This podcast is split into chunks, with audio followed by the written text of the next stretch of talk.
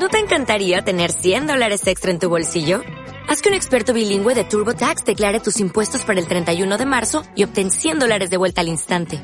Porque no importa cuáles hayan sido tus logros del año pasado, TurboTax hace que cuenten. Obtén 100 dólares de vuelta y tus impuestos con 100% de precisión. Solo con Intuit TurboTax. Debes declarar para el 31 de marzo. Crédito solo aplicable al costo de la presentación federal con TurboTax Full Service. Oferta sujeta a cambios o cancelación en cualquier momento.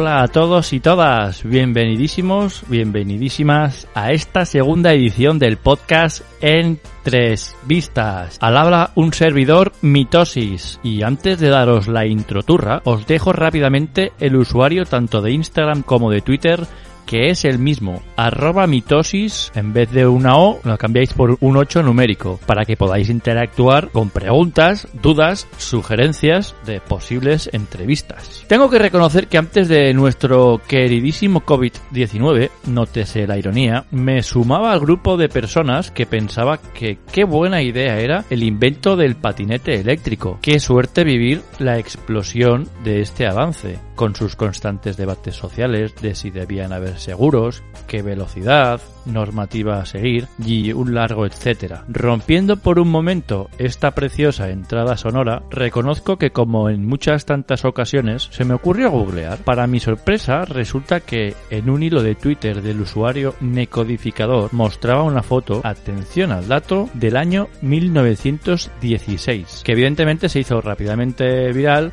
al salir en la imagen uno de los primeros patinetes motorizados, nada más y nada menos que conducido por Norman. Hilo todavía lo podéis encontrar. Algunos ya conoceréis la noticia, otros ya la conoceréis a ella y como personalmente no me considero un post podcastero, os invitaré amablemente a que si queréis saber más info, Google o el buscador que os guste más os estará esperando deseoso de su uso. como os estaba explicando, me considero un fan de los patinetes, incluso no siendo eléctricos. Considero que es un artilugio, un dispositivo móvil, un vehículo, en definitiva, facilitador en muchos sentidos.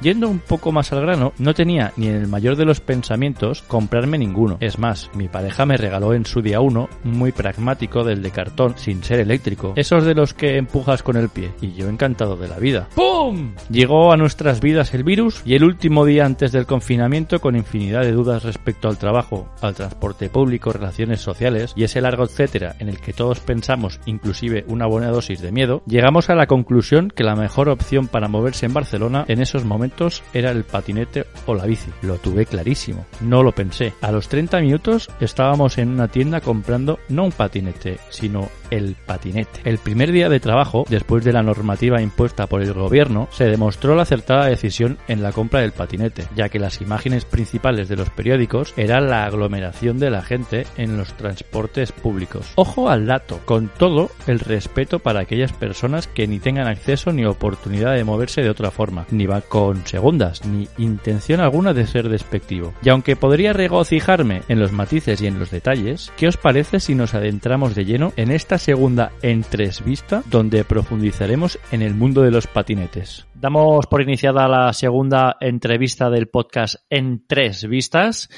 y al otro lado del micrófono tenemos a una persona que tenía ya muchas ganas de entrevistar y que, como dice un poco el dicho, hay que aprovechar las oportunidades y el momento. Así que empezamos con la pregunta del millón de es ¿con quién estoy hablando? Hola, ¿qué tal? Yo soy Oscar y bueno, eh, tengo un canal de YouTube que se llama eh, Cosas de Patinetes, tengo un blog que se llama cosasdepatinetes.com, también tengo un par de cuentas de Instagram como son Venta de Patinetes y otra que es Patinetes Cecotec, entre otras muchísimas cosas más, pero que hoy vamos a hablar de patinetes. Bueno, y, y principalmente tengo un podcast que es eh, Cosas de Patinetes, que bueno, esto es muy recientemente. Muy bien. Por curiosidad, y ahí ya entro yo en materia, si quieres responder sí, si no, no. ¿De qué son las otras cuentas, ya por curiosidad? Pues son cosas así un poco más de arte, de fotografía, porque bueno, yo, yo más que, yo me podría definir un poco como creativo. Y ahí ya todo lo que pueda embarcar, desde fotografía, desde ilustración, desde lettering, en fin, quizás se me olvida alguna cosa más. Ostras, qué curioso porque aquí un servidor también tiene, tiene como cuatro o cinco cuentas más. empieza, empieza a ver que los que hacemos podcast y cosas como dices tú creativas, ostras, nos parecemos mucho en estas cosas. Sí, y además creo que tenemos aficiones muy afines, desde la guitarra, los drones, yo qué sé, es que de verdad que he perdido la cuenta. Ostras, tú, qué, qué curioso. bueno, y mm, dinos, ¿a qué te dedicas actualmente aparte del podcast? Que sepas que también ojeo un poco la web, los Instagrams y también el canal de YouTube.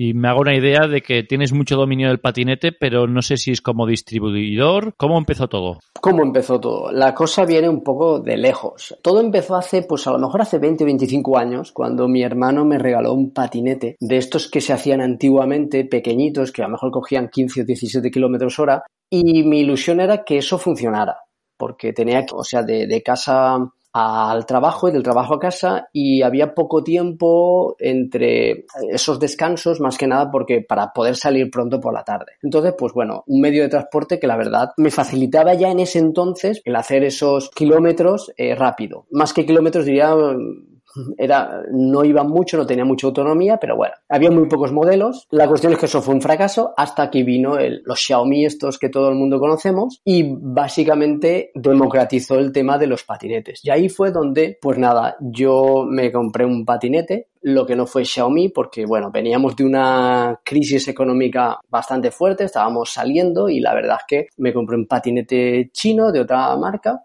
La cuestión es que a los siete meses seis, siete meses explotó la cosa. O sea, explotó que, no tenía quien me lo reparara y me quedé sin patinete.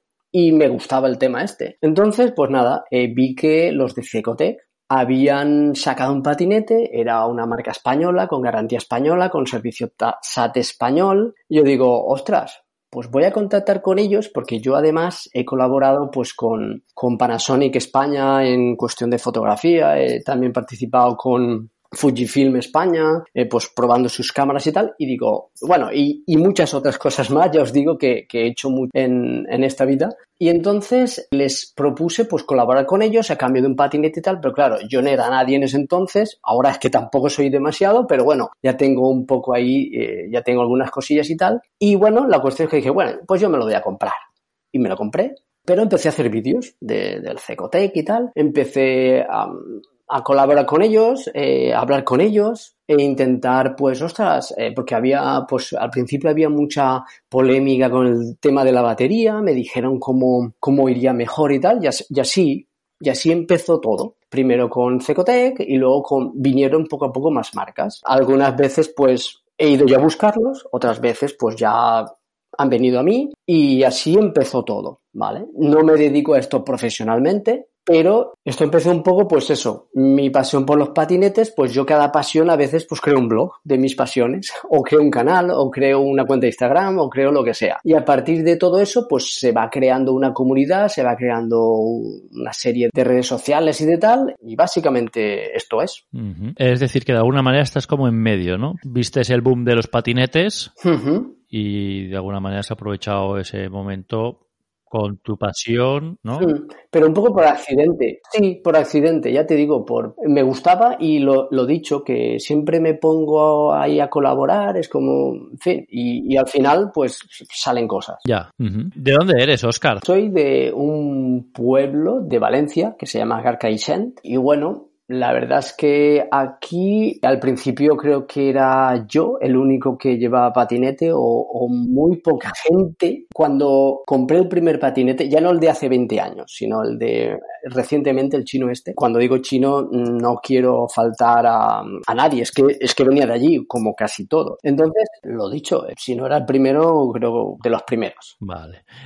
bueno, y, y antes de meternos de lleno ya en todo lo que son las preguntas que se me han ido ocurriendo de los patinetes, te voy a hacer las preguntas que hago a todas las personas que pasan por el podcast para curiosear también de, sobre todo el podcast, que es lo primero que me llamó la atención. De, yo, yo ahora estoy en un momento en que, pues eso, me gusta mucho escuchar podcast, me gusta mucho ahora hacer tanto este podcast que lo he empezado hace poco como uno que hago semanalmente, donde simplemente explico anécdotas del día a día, algo muy particular, se me ocurre una idea y digo, pues la voy a hacer. En vez de Ah. quedarme con, con esa sensación, digo, lo voy a hacer y oye, y si me gusta y sale adelante, pues sigo y si no, pues lo cambio y bueno.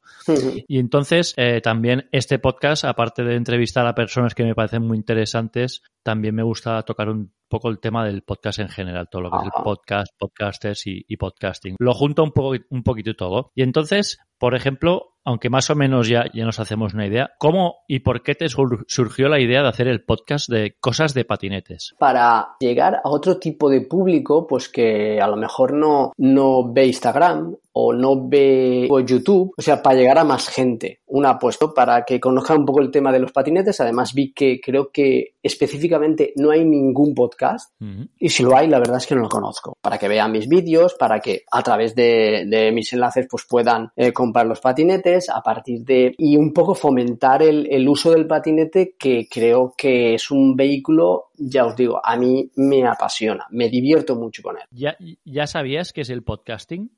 Sí, sí, de hecho tuve un podcast hace bastantes años, no, sabría decirte cuántos años, y era de, de fotografía precisamente, en el cual, sin darme cuenta, tenía un montón de descargas, un montón de, de oyentes, lo que pasa que en ese entonces, es que ya te digo que hace bastante tiempo, pues no sé, no había manera de monetizarlo y claro, esto llegas a partir de ciertos programas. eh, Yo utilizo Spreaker, que me imagino que igual luego me lo preguntas, ok. Yo utilizo la plataforma Spreaker para colgar mis, mis podcasts y en ese entonces eh, no había manera de monetizarlo y, y, a ver, no es que quiera monetizarlo todo. Lo que pasa que, claro, eso lleva unos gastos que ya vamos cargados en el día a día. Entonces, bueno, no sabía muy bien qué hacer con el podcast hasta que desapareció. Por eso, porque, bueno, decía, bueno, es que aquí voy creando contenido, pero no veo que vaya a ninguna parte. No supe eh, enfocar el, el podcast que tenía de fotografía. Tengo que decirte que, ostras, tu podcast, aunque solo llevas cinco episodios, Uh -huh.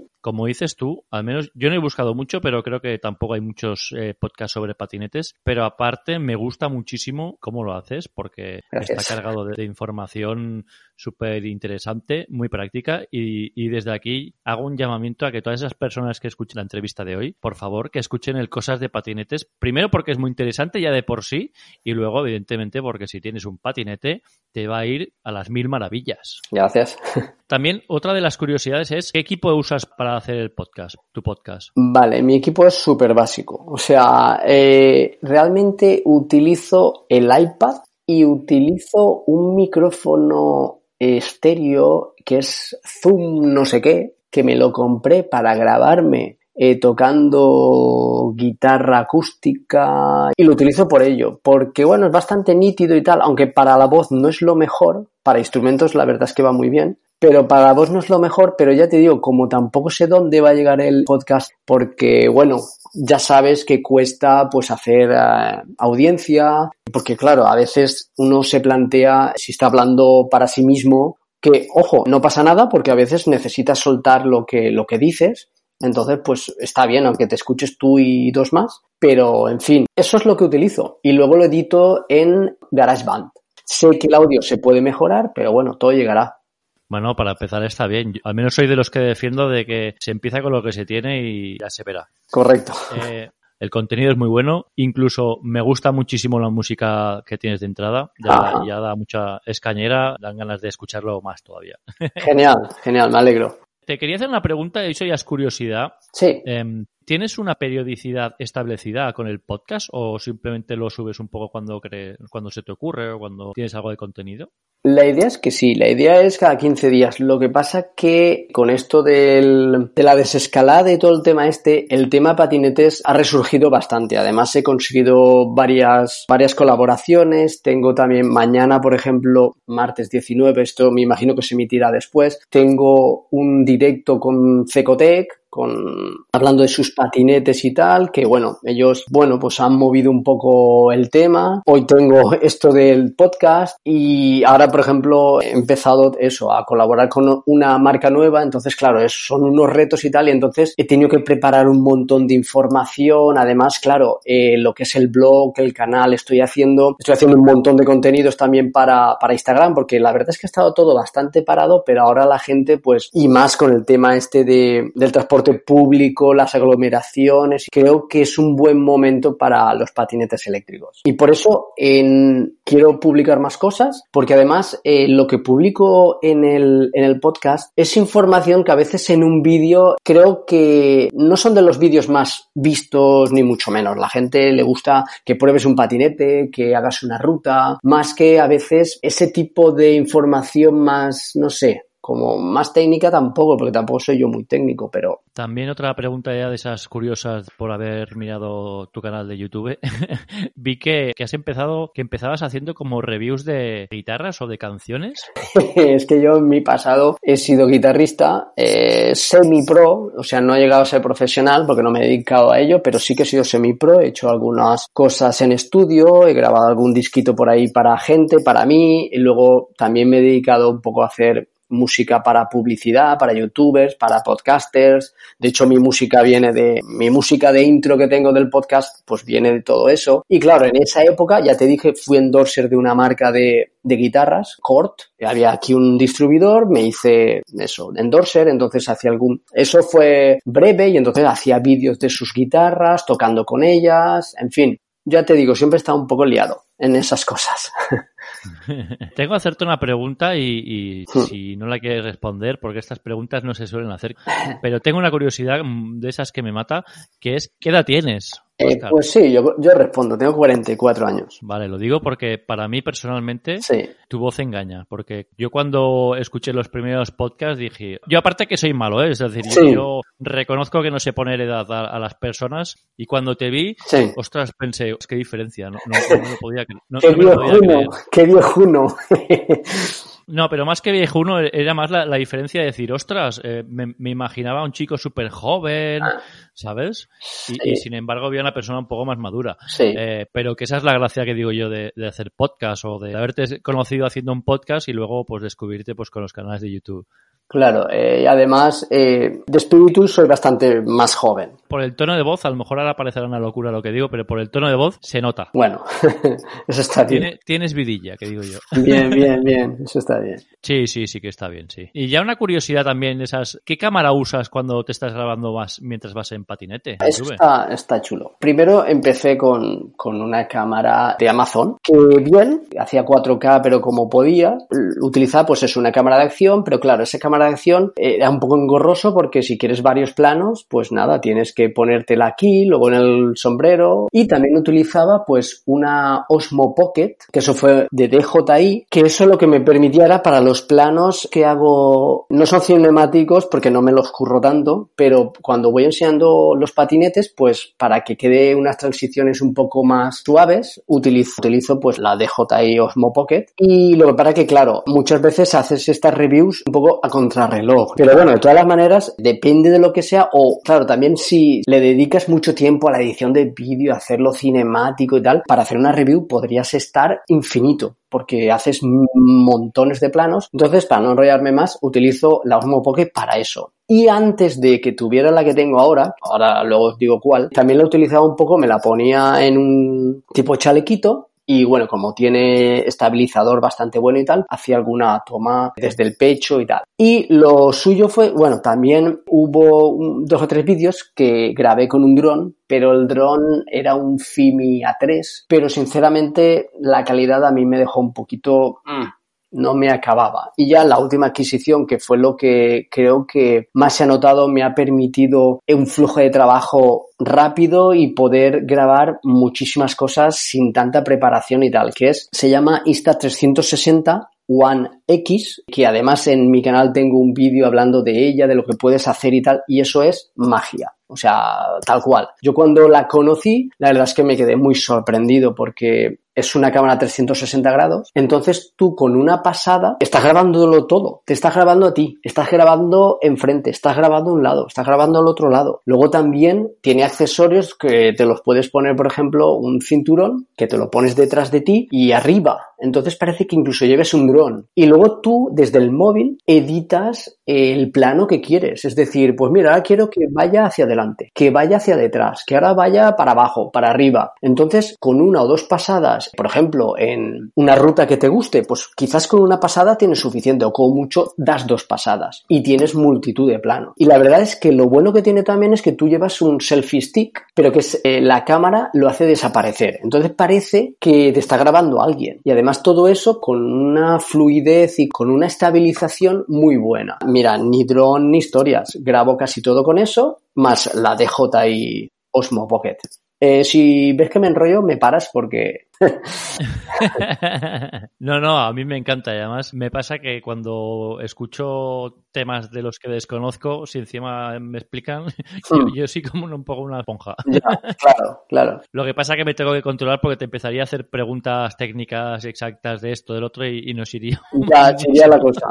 Sí. Sí, sí, no, no, pero ya, muy bien, muy bien. Ahora ya entramos dentro del apartado de las preguntas, digamos, que se me han ido ocurriendo de patinetes, que son unas cuantas bastantes. Vale. ¿Trabajas solo para alguien, con alguien? Trabajo solo y bueno, con mi mujer que me lleva todo el papeleo y todas estas cosas. Pero sí, sí, lo hago solo eh, porque bueno, me gusta hacer las cosas a mi manera, básicamente. Ya, ya, entiendo. ¿Cuál fue tu primer contacto con los patinetes? Poco a poco van saliendo cosas, eh, se va sacando alguna cosilla, pero muchas cosas son, muchas veces son colaboraciones, o sea, colaboraciones, pues igual te dejan el patinete, lo pruebas y tal. Se saca alguna cosa, pero yo tengo mi otro trabajo, que es el que me paga las facturas y el que con el que vivo. Este, por decirlo de una manera, sería como un extra, sacarle un poco de rendimiento a mi afición. Y empezó, pues ya te digo, hace muchos años con el patinete ese tal y empezó, pues hará año y medio, pues un poco con CCT. Ahí empezó la colaboración y tal. ¿Cómo describirías personalmente un patinete? Pues es un vehículo muy ligero, muy divertido, hay que ir con cuidado, el cual te da mucha libertad y te lo pasas muy bien. Luego, físicamente, pues bueno, eh, diríamos que es, ¿me has dicho físicamente o, lo o en global? No sé. Bueno, es una pregunta que hago al entrevistado desde, digamos, un poco de, del mismo hobby o afición o incluso negocio del que tiene.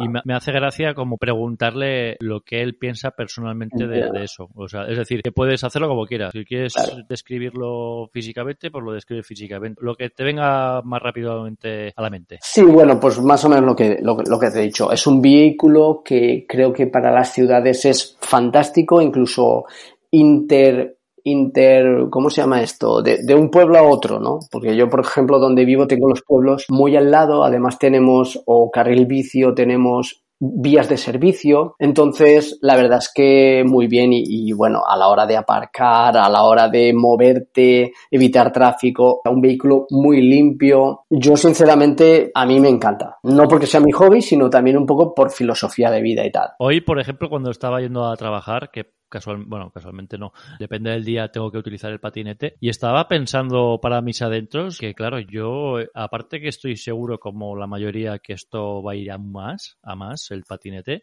eh, me estaba imaginando mentalmente ir por Barcelona en vez de ir con coches todos con patinetes, con, los otros tipos de, vehículos, y no me parecía tan... Descabellado, tan loco, ¿no? Sí, no, lo, lo, empiezas a imaginar y dices, no, ostras, al final yo creo que tiene más ventajas que otra cosa. Es que creo que salvo que sean trayectos muy, muy, muy largos, que entonces evidentemente no merece la pena, pero aún así lo puedes utilizar a veces si vas a coger, por ejemplo, aquí en los pueblos, de normal las estaciones de tren están bastante a las afueras. Si estás en el centro o vives justamente a la otra punta. A ver, eso sí, yo si se puede ir caminando, se va caminando.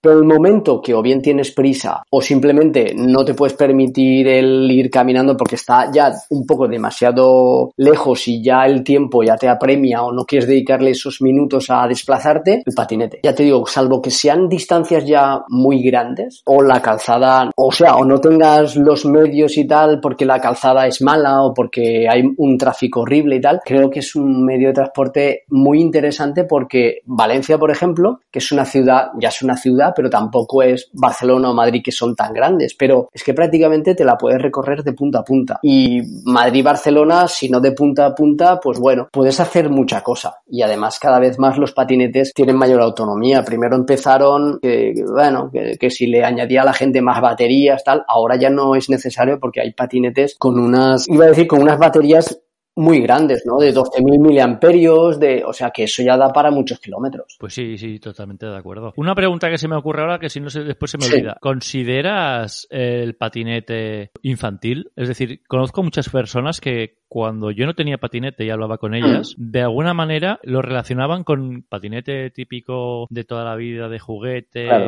Y es curioso que, que, se tenga esta visión, ¿no? Correcto. Yo al principio yo no lo tenía, pero la gente que me veía, poco sí. Desde eso, verlo infantil, desde incluso, ¡eso está prohibido! No hay ni ha habido ninguna prohibición. Pero bueno, eh, también es verdad, en este caso, los medios de comunicación no nos han hecho mucho favor a este tipo de, de, de vehículo, la verdad. Nos han atacado, creo que injustamente, por, por, los actos de unos pocos se ha extendido mucho y, y, la verdad es que bueno ahora parece que ahora la cosa va a cambiar pero sí, lo que me comentabas de, de infantil, yo no he tenido esa percepción. Sin embargo, también antes de tener el eléctrico estos últimos, tuve también uno de estos de que arrastras tú, que voy con la familia y de hecho todavía vamos. Muchas veces vamos por Valencia, cuando vamos a Valencia muchas veces nos los llevamos y nos desplazamos, como tengo un crío pequeño y tal, pues para desplazarnos por allí y ir a un sitio, ir a otro, vamos al río de picnic, vamos al centro, vamos con uno de estos que, que le das al pie. Y ahí sí que si voy solo y más en mi pueblo, ahí sí que me da un poco la sensación de infantil. Ahí sí, cuando voy por Valencia con mi familia o con mi hijo, no. Ya, es curioso. Vale, vale. Por ejemplo, una persona, ¿qué tipo de patinete le aconsejarías si están pensando en comprarse uno? Pues aunque hace quizás muy poco tiempo le hubiera dicho, bueno, pues que comprara lo típico que había. Había el Cecotec, estaba el Xiaomi y poco más, también alguna marca más por ahí. Ahora es que hay mucho y lo que hay que tener muy en cuenta es para qué se va a utilizar y el peso de la persona y el terreno por el que va. Es decir, si una persona es bastante pesada, quizás un patinete de 250 vatios o 350 vatios no es el más idóneo. Y hablo a partir de quizás no 90-100 kilos. Hasta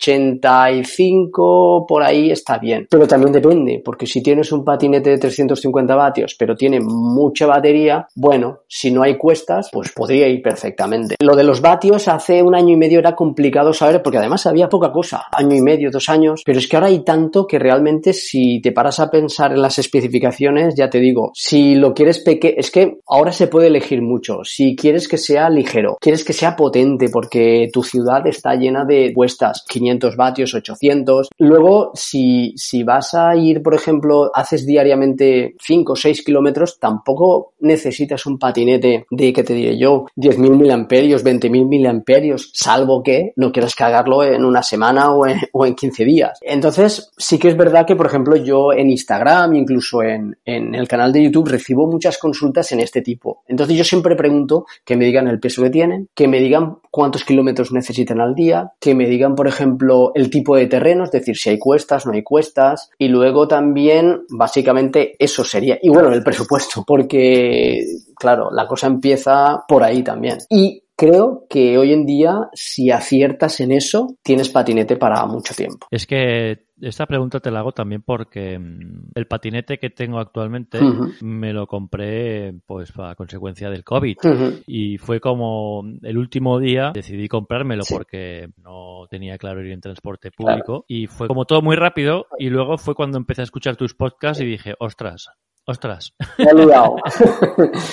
Bueno, a ver, no lo sé porque no, no tengo tanto conocimiento, pero que el de la tienda, cuando nos iba diciendo uno u otro, es un poco más, más, superior que el Xiaomi. Es un Skate Flash. Ajá, sí, lo conozco. Y, y, y, y está muy bien, la verdad. Sí. 3.0 quizás. No, no, creo que es el 2. Ah, el 2.0, vale. vale. Pero para lo que tengo que hacer, que es ir de un lado a otro de Barcelona, sí. es una maravilla. Sí. Y al ir escuchando el podcast, que más o menos ya, ya me hacía una idea, pero dices cosas hmm que yo creo que, al igual que yo, muchas otras personas, ya sea por las prisas o porque se piensan que no existen estos pequeños detalles, claro.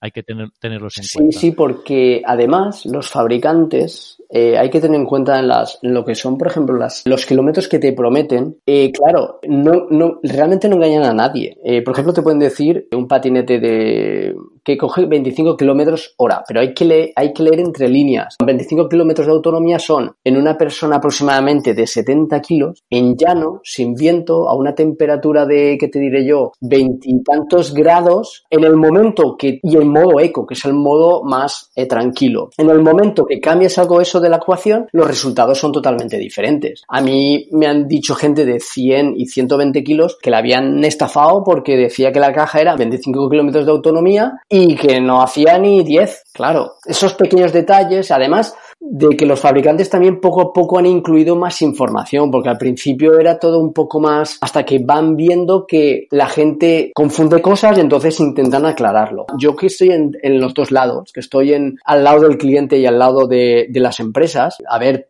creo que hay pocas empresas que van a, que van a por el cliente. O sea, no es así. Lo que pasa es que a veces los cambios no se pueden hacer tan rápido. ¿Vale? No, no, no es tan sencillo a veces. Al igual que también comprendo que, que sí, que uno cuando se gasta el dinero quiere que el producto haga lo que, lo que se dice, ¿no? Sí, sí, sí, esto, esto es un debate también, ¿eh? ya no solo con los patinetes, sino que al final alguien siempre te dice que cuando compra un producto quiere saber exactamente las que cumpla lo que dice, claro. ¿no? Que supo, supongo que esto también debe tener que ver un poco con el vendedor, un poquito. Eso también, que eso también es verdad que también se ha prometido cosas. Yo sí que, claro, la, la gente va inter interactuando conmigo y me va contando, es que a mí el vendedor me dijo no sé qué, no sé cuántos. Claro, a veces se tiran de la moto por venderte el patinete. Yo, por ejemplo, cuando alguien me pregunta, yo cuando veo, ni aconsejo un patinete superior al que puedas necesitar, ni inferior. Es decir, no te voy a, o sea, no voy a decirte, te aconsejo este, si realmente creo que no te va a venir bien. Y luego muchas veces dejo a elegir, o sea, evidentemente dejo elegir al cliente diciendo, mira, tienes este con el que conseguirás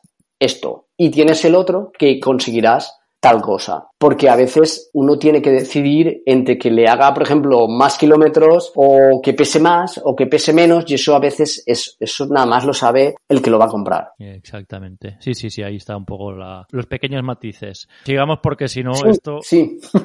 se, nos hará, se nos hará de noche.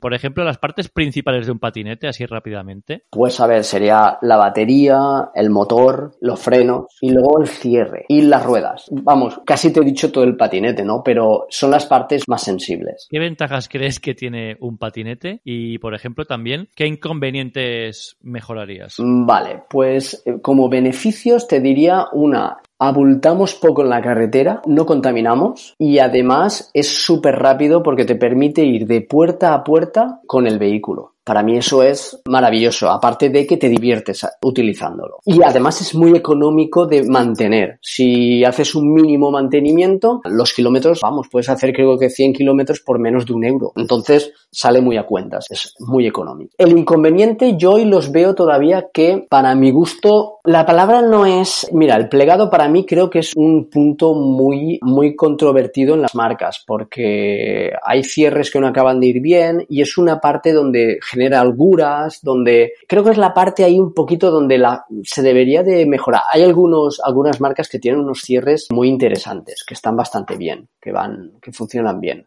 Otros, sin embargo, funcionan peor.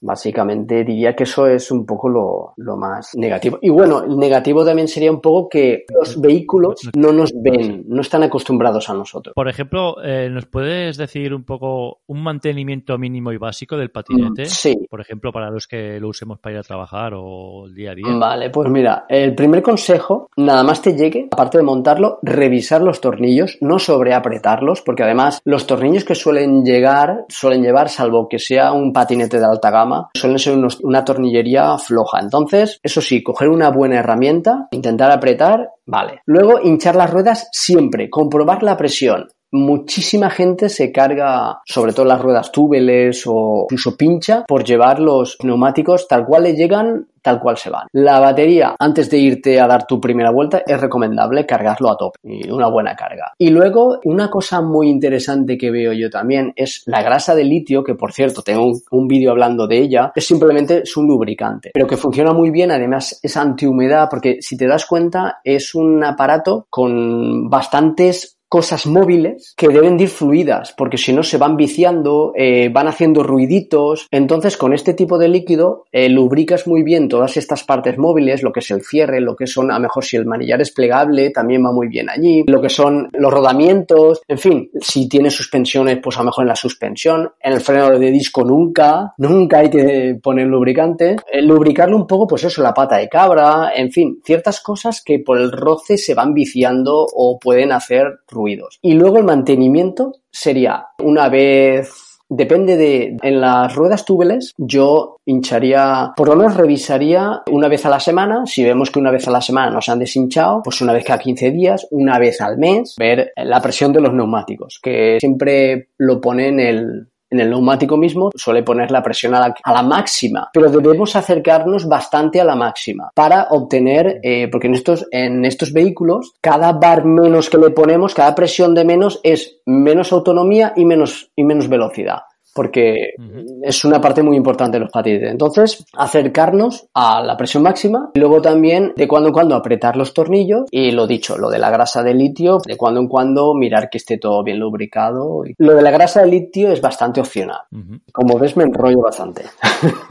no, no, muy bien, muy bien, súper interesante. Oye, por ejemplo, que a lo mejor esta pregunta no está bien formulada, pero corrígeme. A veces hay un poco de confusión entre diferenciar lo que es un patinete y lo que no, a nivel de normativa. Hmm. Y entonces, digamos que lo que sería el patinete, a ver si me, si me explicar, lo que sería el patinete típico o es bastante fácil de, diferenciar, pero luego en función de la potencia de si va con sillín, si no, se complica la cosa. ¿Puede ser o no? Eh, algo sí. La verdad es que han habido tantos borradores, tantos proyectos y tal, que la verdad es que yo ya me he hecho un poco de lío. Además, cada ciudad también los, los tiene englobados un poco. Pero básicamente hoy en día patinetes, es que no quiero decir ninguna burrada, porque he estado en momentos donde he estado como muy pendiente, como sabía muy bien diferenciar cada patinete, pero ahora la verdad es que después de todo, todas estas instrucciones que, que uno se la tomaron muy a pecho, pero que luego al final no ha sido para tanto, la verdad es que me he descolocado bastante. Entonces, patinetes sí que te diría que hasta 25-30 kilómetros estarían considerados patinetes. Lo que pasa es que esa norma todavía tampoco es, tampoco es oficial, ¿no? Es una, es lo que se supone que se va a aprobar, pero bueno, que no te pillen a más de eso, 27, 28, 30 kilómetros, porque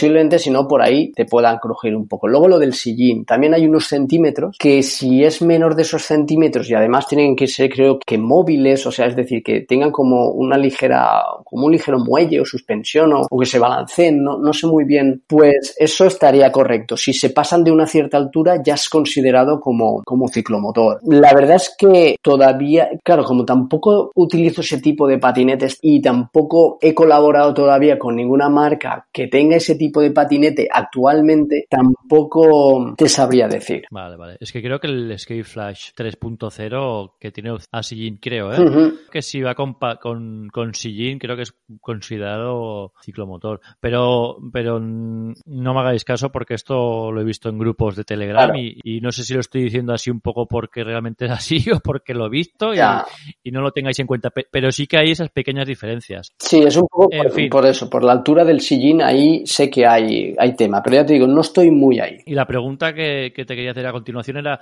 si tenía que ver la clasificación de patinetes, si tiene que ver, si va en función de la normativa de cada comunidad o no tiene nada que ver. Es decir, por ejemplo, aquí en Barcelona se considera ciclomotor, pues yo que sé, un patinete con sillín, pero si te vas a Valencia, que a lo mejor es una ciudad más pequeña o poblados que tengan 10 casas, pues a lo mejor que piensen, oye, ¿para qué? No sabría decirte con seguridad. Sí que hay cosas que lo regula la propia comunidad y hay cosas que sí que vienen de un poco de, de la DGT. Pero es que como la normativa todavía no se ha aprobado, la última que quieren hacer, entonces está todo muy en el aire. Sí que hay normativa en Valencia, lo que pasa es que sinceramente eh, del Ayuntamiento de Valencia, no es para la comunidad valenciana. Entonces yo como vivo en un pueblo y yo a Valencia creo que he ido una vez o dos en patinete, tampoco estoy muy enterado. Por ejemplo, es una noticia que descubrí hace poquito y googleé un poquito Sí. y leí que la Generalitat de Valencia subvencionará con hasta 250 euros para aquellas personas que quieran comprar patinete y que incluso en Italia también. Sí, lo que es lo, lo último que he escuchado eran 75 euros hasta 400 o 400, o sea, si te gastas un patinete de 400, 400 y algo, te quitaban 75 euros. A mí, a ver, a mí más que la subvención que puedan dar, que bueno, me parece bien a aquellos que, bueno, pues estén en paro, gente pues necesitada, gente que pues están, en- ya te digo, o incluso a mejor estudiantes o lo que sea. Está claro que el que se pueda pagar un patinete, ten en cuenta que al final eso sale del bolsillo de todos. O sea, cuanto más repartamos, más nos va a tocar a cada uno. Pero bueno, sin entrar ahí, porque desconozco lo que son las condiciones para poder optar a, a esas ayudas, que creo que es a partir del 15 de junio o una cosa así. Creo que lo que debemos sacar de esto es que están teniendo en cuenta a los patinetes eléctricos como medio de transporte válido para esta nueva normalidad que nos viene ahora. Es decir, de ser un vehículo un tanto, o sea, muchos políticos, muchos medios de comunicación querían cargarse, incluso muchos lobbies y muchos ciertas industrias no les interesaba para nada que los patinetes estuvieran por ahí. Parece ser que se están dando cuenta de que sería un como un descongestionamiento del transporte público que no puede, o sea, cuando todo este se recupere, el transporte público, si tiene que ir a un tercio o a una mitad, no puede absorber a tanta gente. Y aunque vaya al 100%, la gente va a estar apiñada con máscaras, unos las llevan, otros no las llevan. Además que vas tocándolo todo, te vas. Yo sinceramente, yo eso no, no lo veo viable. Día de hoy no lo veo viable. Entonces, creo que más que la subvención que puedan dar, que me parece genial, es más el cambio de política, aunque Valencia siempre ha sido bastante pro de los patinetes y de las bicicletas y tal, de hecho tenemos eh, unos carriles bici alucinantes en Valencia, creo que esto va a dar un cambio a la política de patinetes y de movilidad de, de muchas ciudades. Y por ejemplo, ¿estás al corriente de la maleta motorizada que ha salido, creo que se llama Modovac, que es como una especie de patinete? No, no, no, no, no la he visto, no. Se ven imágenes de personas en el aeropuerto que en vez de llevar la maleta, la maleta les lleva a ellos. No, no, no, lo he visto. Era para preguntarte si esto lo consideras patinete o no. No sé, difícil de asimilar, no lo sé, no lo sé. Puede ser. Bueno, yo creo que no porque, bueno, porque más que nada por el, por las ruedas que deben ser muy sencillitas y a simple vista me da la sensación que es más por la practicidad de no llevarla que, que por otra cosa, pero como invento está muy bien. ¿En qué webs nos podemos informar de un poco de todo lo relacionado con las normas de circulación o simplemente de si queremos saber más cosas sobre patinete? Sinceramente, hago como tú, googleo.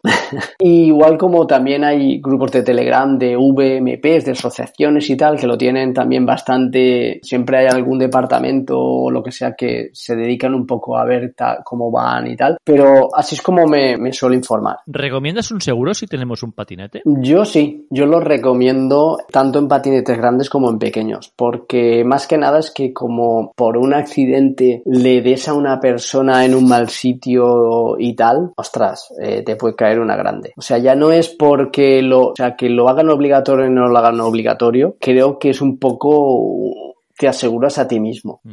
Pregunta que yo, la verdad es que me suena, pero no lo tengo claro. Es, ¿ti- ¿Tienen homologación los patinetes? Sí, de- deben de tenerla, tanto de la Comunidad Económica Europea, el típico CE, como por industrias, sí, sí, tienen, o sea, que sí que pasan controles y tal. Ahora, si los compras, eh, pues en AliExpress, desde no sé dónde, pues ahí ya no lo sé. Ujú. He estado mirando en tu web, bueno, en tu web, en tu, no sé si es Blog, web. sí, diríamos que es más blog, sí. Vale. Eh, pues blog, que uno de los apartados que me llamó mucho la atención, Mm.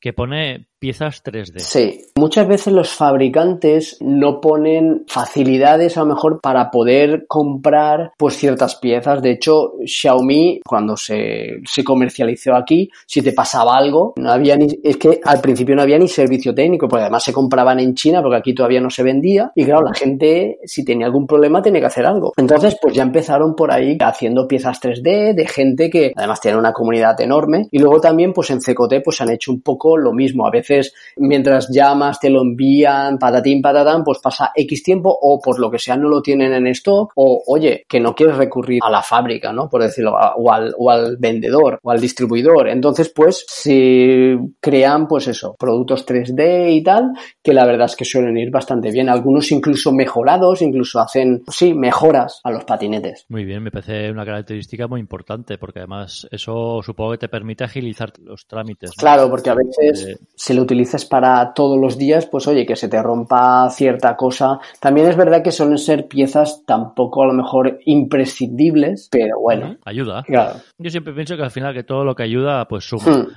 Correcto. Pregunta que supongo que esta tenía que ir un poquito antes. ¿Hay patinetes de combustión? Pues creo que sí que algo hay o ha habido, pero actualmente no tengo ni idea. Además, todo lo que sea así de combustión no me produce mucho interés. Rompe un poco ya la, la, la dinámica del patinete eléctrico, mm. ¿no? Bueno, la rompe bastante, no tiene nada que ver. Por ejemplo, la vida útil de un patinete bien cuidado con los mantenimientos básicos, más o menos, ¿cuánto crees que, te digo porque yo he cambiado mucho de patinetes. No he, no he reventado ningún. Bueno, mentira. El primero que tuve, el, bueno, el segundo, porque el primero es de hace muchos años, pero este ya más reciente, el, el que compré en China, este me duró nada. Pero ya te digo, fue porque no había servicio técnico, no había nada. Pero tú te puedes coger y, hombre, conozco gente con, con 7.000 kilómetros encima y un par de años o, o más. Realmente eh, todavía estamos, es un vehículo demasiado joven como para saber su durabilidad. Hay gente que lo dura dos telediarios, eh... pero a veces también es un poco el uso que le hace cada uno.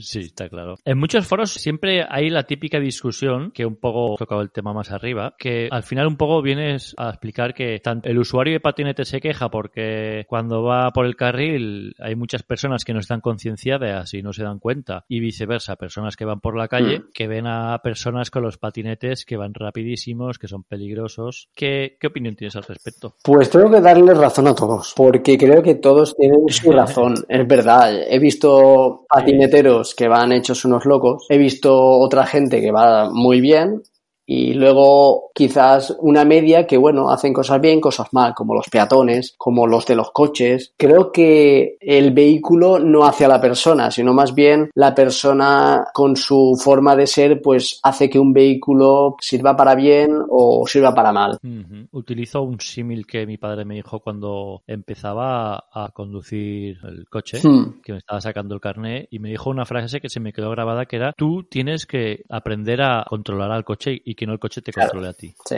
eso es. La verdad es que se me ha quedado siempre y, y sí, para mí eso es un poco la, la receta mágica. Claro, es que, claro, cuando tienes un patinete entre las manos, es tan ligero, es tan lo que quieras, que parece que puedes hacer de todo. Pero evidentemente que tengas que llegar todavía más pronto de lo que se supone, ¿no? Es decir, si hay un semáforo, no, hay que saltárselo porque si no me retrasa. El paso de peatones está ahí, me da igual, porque yo, y claro, eh, no es así. Es un vehículo más, como puede ser la bicicleta, como puede ser un ciclomotor o lo que sea, o un coche, y tiene que seguir las normas. ¿Tú crees que las bicis están más bien vistas? Actualmente Sí, a ver, por regla general sí. Cierto es que también, más que los ciclistas que puedan ir por la carretera, que van, que ya tienen sus cosas y tal, que van bien y tal, quizás lo, sobre todo en plan cuando alquilan bicicletas, turistas y tal, que muchas veces se suben a las ceras y tal, igual. Entonces ahí más o menos andamos igual. Ahí andamos igual de mal vistos. Ellos que nosotros. Pero creo que en un uso normal de medio de transporte para ir al trabajo, para hacer deporte y tal, estoy seguro que están mejor considerados que, nosotros. Pero también, ya te digo, prácticamente han sacado, han hecho mucho énfasis sacando noticias eh, no tan buenas de los patinetes. Porque las hay muy buenas, como puede ser ahora en el COVID, que nos va a ayudar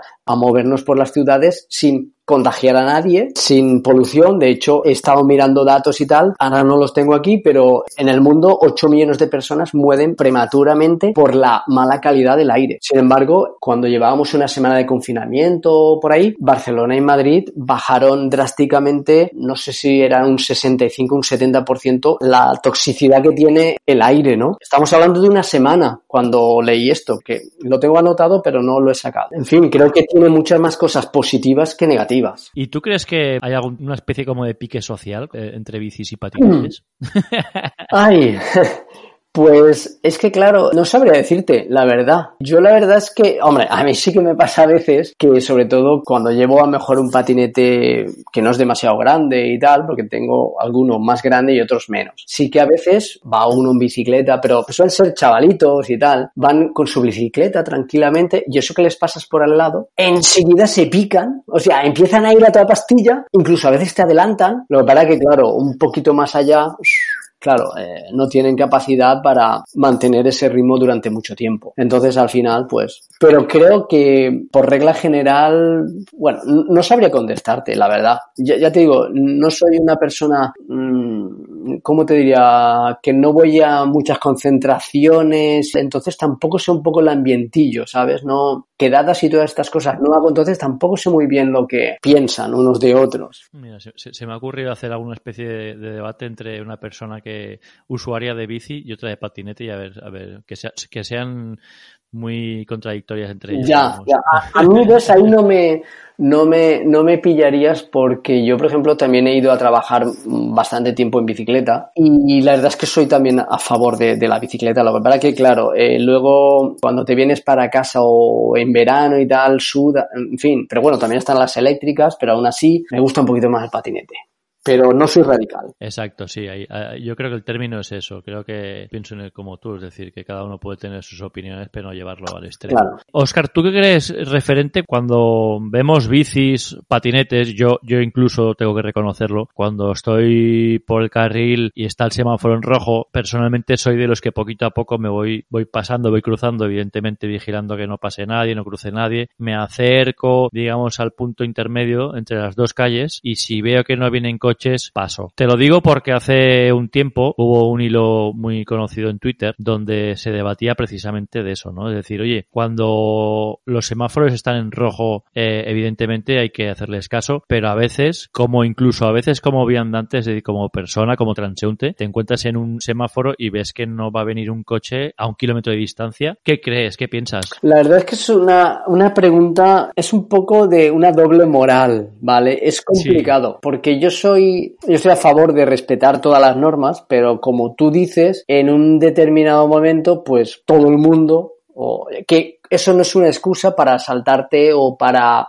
bueno, eh, como no viene nadie, a ver, yo mi yo más crítico diría que hay que esperar y se acabó. Mi otro lado más, bueno, como persona, porque todos al fin y al cabo siempre tenemos esa doble que bueno, bueno, venga, creo que ponerlo como norma yo no lo pondría. Más que nada porque el criterio de, si lo dejas al criterio de cada uno, se lía. O sea, ya lo hemos visto en el confinamiento que si lo dejamos al, criterio de cada uno, se, se va a liar. Entonces creo que si está en rojo debemos parar y si está en verde, marchar. Que bueno, que no viene nadie, que tú lo haces y no has hecho nada, nada, pues vale, ya está hecho. Como eso que tú dices, que pasamos cuando, y más yo que, que soy de un pueblo que en algunas calles no pasa casi gente, allá está el paso de peatones y por no andar, que te diré yo, 20, 30 metros, cruzas antes. Pues es eso, no se debe, pero no es algo que enseñaría a mis hijos, pero bueno, Ahí lo dejo. Claro, es que es un tema que da. ¿eh? Lo digo porque ahora si nos pusiéramos un poco más serios, ¿vale? Porque evidentemente pues hay que, hay que saber parar, que digamos. Em, este debate, si lo, entre comillas, si se sacara hacia adelante, la manera a lo mejor sería pues poner algún tipo de parámetros, al igual que existe una normativa, que haya una normativa muy tajante respecto a esto, ¿no? Por ejemplo, esté en rojo, pero que no, no vengan coches a, 200 metros, que sea algo súper, que sea súper exagerado. Ya que, ya. Porque si, como dices tú, lo ponemos a, la, criterio de cada uno, pues eso puede ser un festival porque cada uno tendrá su, su, su, su, teoría. Eso, exactamente. y, su forma de verlo y ahí estoy totalmente de acuerdo contigo. Claro. Una pregunta que te quería hacer antes, pero te la he dejado también para ahora. ¿Qué te parecen los servicios renting de patinetes? Pues igual que hay servicios renting de bicicletas, de patinete, bien. Con esto del COVID no me parece tan bien por el simple hecho de que tener eso, una higiene y tal, lo veo un poco complicado. Quieras que no, cuando vas en patinete tocas esto, tocas lo otro, que ahora que me bajo, toco. Ahí es donde lo veo un poco más, más negativo. A ver, luego es lo de siempre. Muchas veces los usuarios de este patinete, si lo si hacen un buen uso, genial. Si hacen un mal uso, porque como no son de ellos y los dejan por ahí tirados y los dejan, pues ahí sí que ahí sí que se debería, pero claro, eso es muy complicado de, de, controlar. Entonces, yo en un principio, bien, la verdad, me parece, ya te digo, es que soy bastante abierto a estas cosas así, modernitas y todas estas cosas. Entonces me parecen bien, pero ojo porque no de cualquier forma. Vale, sí, está claro. Es que, por ejemplo, el servicio de renting no lo he utilizado, supongo también por la situación que se ha dado, pero sí que he utilizado el servicio de renting de, motos hmm. y reconozco que, oye, es un acierto. Evidentemente, a lo mejor todavía hay cosas que, que limar, ¿no? Pero a nivel de practicidad, por ejemplo, un día tenga prisa, que me levante tarde y, y llegue a tarde a trabajar, pero resulta que con una aplicación y en cinco minutos te plantas con una moto, incluso a lo mejor te vale un poquito menos que el transporte público, ostras, pues oye, hay que reconocer que eso es una ventaja. Exacto. Exacto, yo estoy de acuerdo. Y sobre todo eso, si con los precios no se pasan. Si está inferior eso al transporte público y tal. Es que el de, el de, patinetes no he probado el precio. Tengo curiosidad por... Yo, como ya te digo, vivo en un pueblo cuando he ido a, Valencia, que voy mucho, pero no suelo ir con la familia y tal, entonces no utilizo este tipo de, de transporte. Bueno, yo en todo caso yo lo haría por curiosidad, igual que tuve con, la de motos. Al final es la curiosidad de vamos a probarlo. Sí, sí, eso sí, eso sí. es lo interesante, sí. Por ejemplo, ¿qué, ¿qué gadgets recomiendas y cuáles son los que se venden más con los patinetes? Pues lo que más se vende es un pequeño accesorio que se les pone a las ruedas para hincharlas, porque muchos de los patinetes no tienen fácil acceso a, las válvulas, ¿vale? Entonces, con este adaptador, que es una válvula antirretroceso, creo que se llama, lo que consigues es que cuando tú pones esa valvulita, no se sale el aire, ¿vale? Y tú pones el hinchador y la verdad es que no sé muy bien, sí, sí que sé cómo funciona, pues bueno, evita que se escape mucho aire cuando vas a, hincharlo y además hace que eso, tengas mejor acceso a la hora de, hincharlo. Eso se vende mucho y luego también para apoyar el móvil y tal también. Y yo por curiosidad personal, hmm. cuando doblo el patinete, a la hora de cogerlo, aunque pesa lo suyo, es, cómodo pero pesa, pesa, lo suyo, ¿hay algún tipo de como de correa para poder sujetarlo? Sí, sí que la hay sí que la hay. Mm, no sé cómo se llama exactamente, asa para patinete o algo así, y, y sí, sí que la hay, y no sé lo cómodo que será, pero sí. Yo es que salvo, o sea, no suelo plegar mis patinetes, los suelo tener incluso para subirlos. Yo peso, o sea, yo subo incluso uno que me pesa 23 kilos, lo subo sin plegar. Lo cojo de la panza, del, del mástil, y me resulta más rápido, incluso a veces hasta menos pesado. Sí, la verdad es que también es una buena es una buena forma. Depende para qué, pero sí. Bueno, en el caso, yo te decía lo de la correída sobre todo para subir escaleras, porque al final si es un, trocito, pues mira, pero para subir 20, 40 escaleras se nota más. Sí, sí, puede ser, puede ser. Generalmente, ¿cuál es el material con el que se hace un patinete? Pues suele ser, creo, si no recuerdo mal, es aluminio. El aluminio es el que suelen utilizar, o aluminio y alguna aleación. De todos modos, eh, no soy experto en este tipo de cosas. Yo mis reviews van más encaradas un poco a las sensaciones, porque a veces patinetes sobre el papel son una máquina, luego los pruebas y, no son para tanto, o hacen una mala gestión de batería, o el peso está mal repartido, o, aunque tengan muy buena estructura, lo que son las, eso, los cierres, o sea, lo que son las bisagras para abrir y cerrar son malas, entonces realmente busco más esas sensaciones. Sí, está bien, está bien. Esto es como, como digo yo con los zapatos o con la ropa, que tú ves algo en la tienda, en el, en el aparador y te llama la atención, pero una vez te lo pruebas, dices, ostras, pues no, no, tiene nada que ver. Eso es, eso es. Para bien y para mal.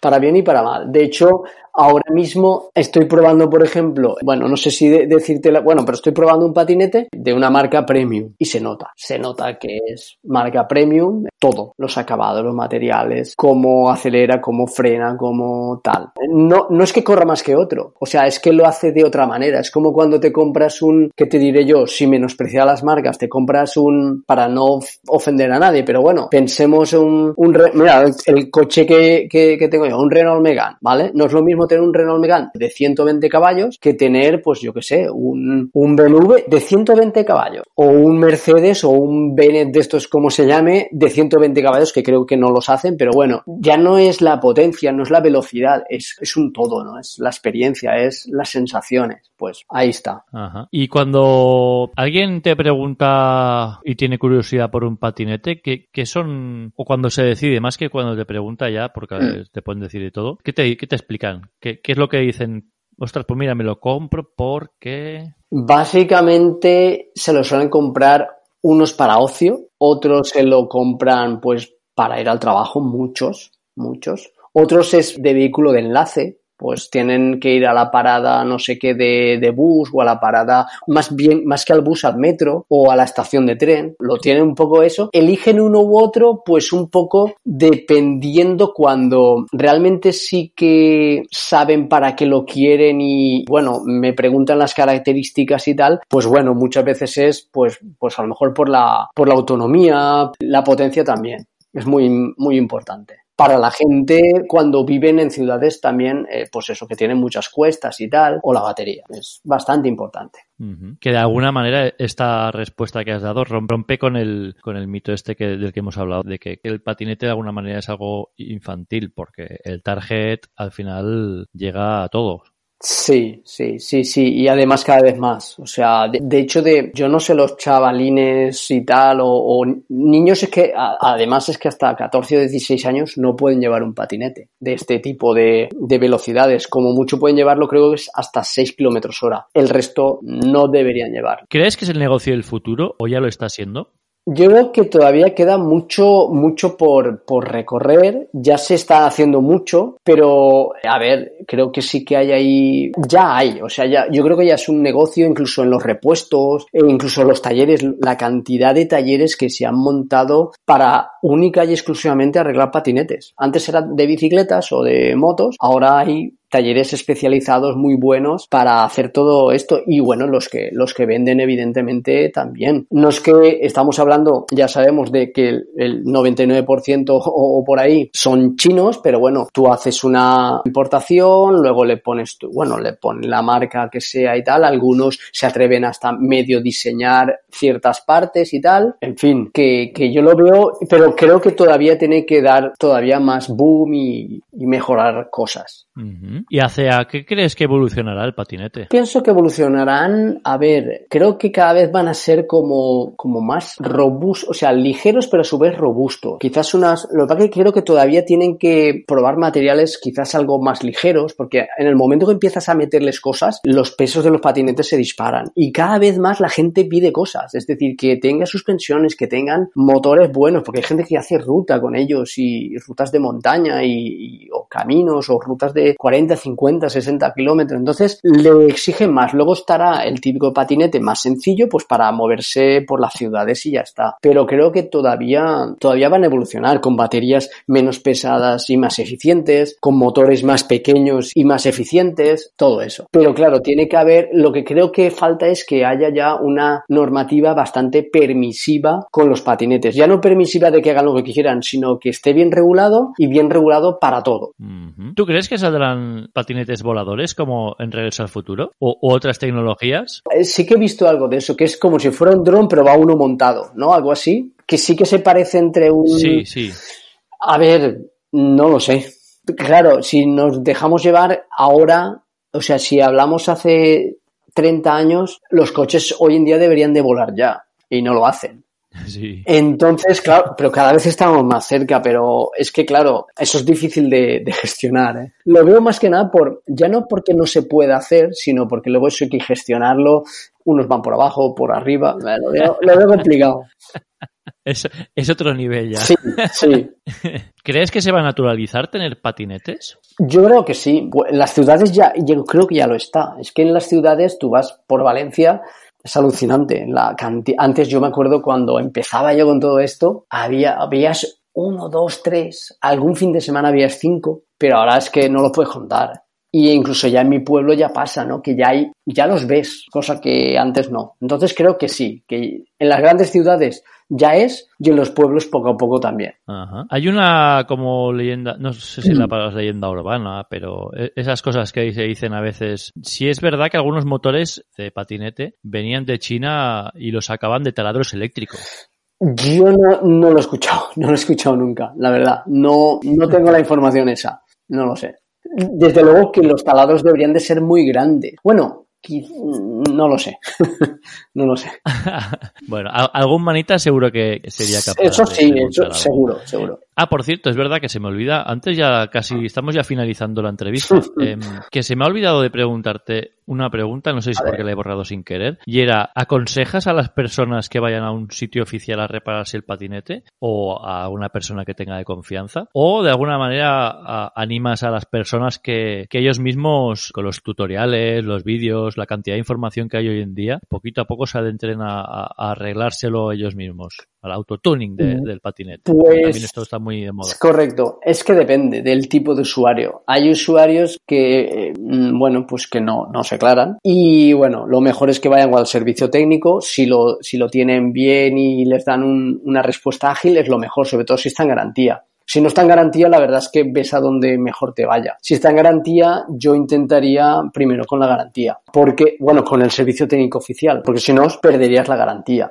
Si eres humanitas, como los hay un montón, o sea, hay gente verdaderamente genios en esto, que se transforman totalmente el patinete. Ya te digo, hay varios, varios tipos de, de usuarios, desde gente que no ha tocado, o sea, que no tiene ni idea, a gente que, bueno, se hace unos tunings y moddings impresionantes.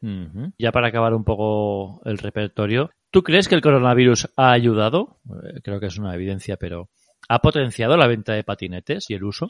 La gente todavía no se ha animado del todo y tal, pero ya viendo las políticas estas, porque claro, se ha ensuciado bastante el nombre de los patinetes. Por lo menos es lo que a mí me ha llegado bastante cuando veías el periódico cada 3x4 había una noticia de patinetes, en la tele una noticia de patinetes. Entonces no era demasiado bueno. Esto se tiene que limpiar ahora. Sí que es verdad que ya mucho, ya me se nota que vamos cara a la desescalada. Que que todavía no, no hay un boom, porque todavía es muy pronto y la gente que se está comprando ahora patinetes posiblemente sean los que ya tenían claro que se lo iban a comprar antes de todo esto. Se lo iban a comprar en el momento que hiciera buen tiempo. Está coincidiendo las dos cosas. Pero creo que todavía hay, todavía hay muchas incertidumbres, pero desde luego que sí, que esto va a ayudar. Esto ha ayudado a, este sector para evitar el transporte público, el transporte de masas. Ajá. Y por ejemplo, ¿tienes ¿Alguna anécdota para contar de, sobre los patinetes? Curiosamente, no sé si es una anécdota muy divertida, creo que no, pero bueno, sí que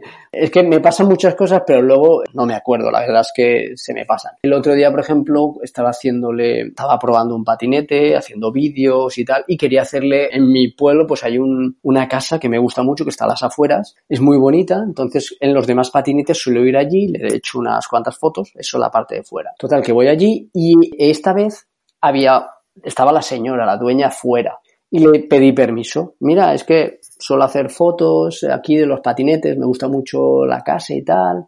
Y era por si quería, si podía echarle la foto. Y me dijo que sí, claro, que no había problema. Y además me invitó dentro, porque tenían una, tenían una casa muy bonita y me invitaron dentro a, pues, a ver el jardín que tienen y tal y he hecho unas cuantas fotos muy chulas que, bueno, a veces si no le, le echas ya no morro, sino es decir lo que, lo que necesitas y muchas veces ya no es que consigues lo que necesitas, sino te da mucho más. Sobre todo si vas con buenas intenciones, evidentemente. Sí, es verdad. Muy bien, muy, muy, muy curioso. Ya estamos ya finalizando. Si quieres aprovechar para repetir un poco la web, el contacto de, las redes sociales, el canal de YouTube o, lo que quieras. Bueno, pues yo sí que recomendaría a la gente, pues bueno, si habéis llegado hasta aquí es porque os interesan los patinetes o tenéis patinetes o vais a comprar un patinete. Y bueno, yo he probado, la verdad es que bastantes modelos, bastantes, unas cuantas marcas y os aconsejaría que antes de comprarlo, pues que visitarais la web de www.cosasdepatinetes.com o bien mi canal de YouTube, que es Cosas de Patinetes, o bien mis redes sociales, arroba patinetescecotec o arroba venta de patinetes. Allí encontraréis un montón de pruebas, un montón de informaciones y si todavía tenéis dudas sobre los modelos que yo he probado, porque nunca aconsejo algo que no he probado porque no lo sé, me podéis consultar a través de mensajes, correo electrónico que está por ahí y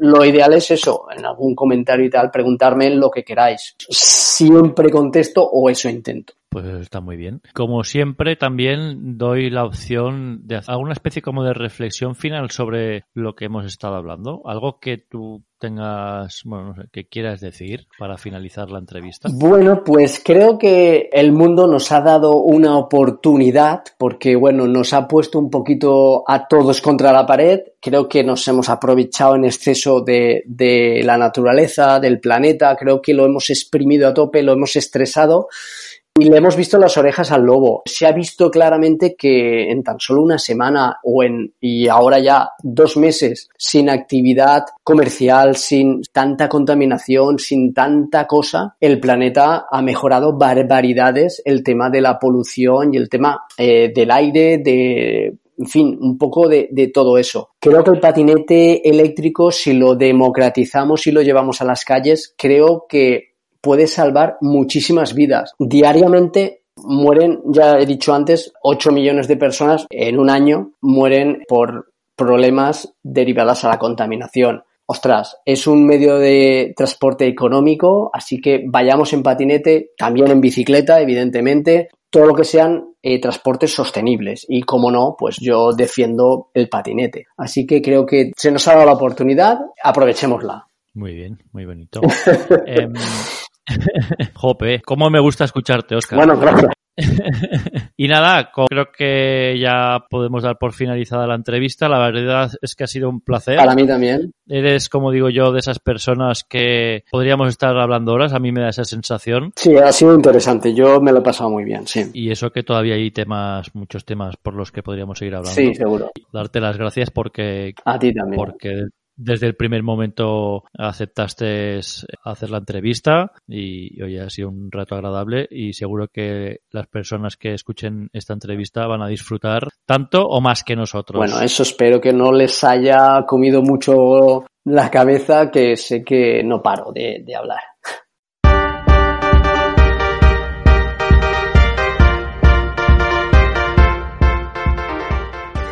Para finalizar el podcast y a petición de Marcel, acabaré explicándoos que la manera de contactar con Oscar fue muy curiosa. Al comprarme el patinete se me ocurrió buscar información al respecto. Así es como di y me apunté a un grupo de Telegram. Un día leyendo las conversaciones atrasadas, ya que la verdad tengo poco tiempo, encontré la difusión de dicho podcast. Se me encendió rápidamente la luz y tuve claro que quería entrevistar a Oscar, cosa que tuve que buscarlo en otro grupo.